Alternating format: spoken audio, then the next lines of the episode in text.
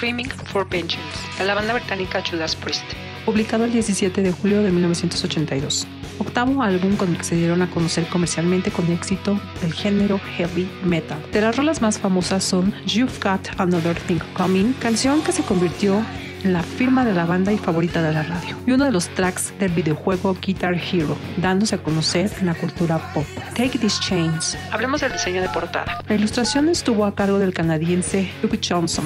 Fusionó geometrías art deco futuristas del colorido del pop art, presentando su logotipo en un bloque 3D isométrico. La imagen de la portada fue presentada en aerografía. Un ave de presa metálica apodada de Helium estaba leyendo un tesauro del Roger catálogo clasificado de palabras, similar a un diccionario. Encontré la palabra Helium y pensé, somos nosotros. Eso es lo que somos, los metaleros, recuerda Halford. La banda quería plasmar la idea de un tipo de venganza musical conceptualizada con esta clase de águila metálica, con sus garras en posición de ataque y su pico abierto, como gritando mientras acecha a toda velocidad. De alguna manera llegamos a la idea de una especie de águila que grita.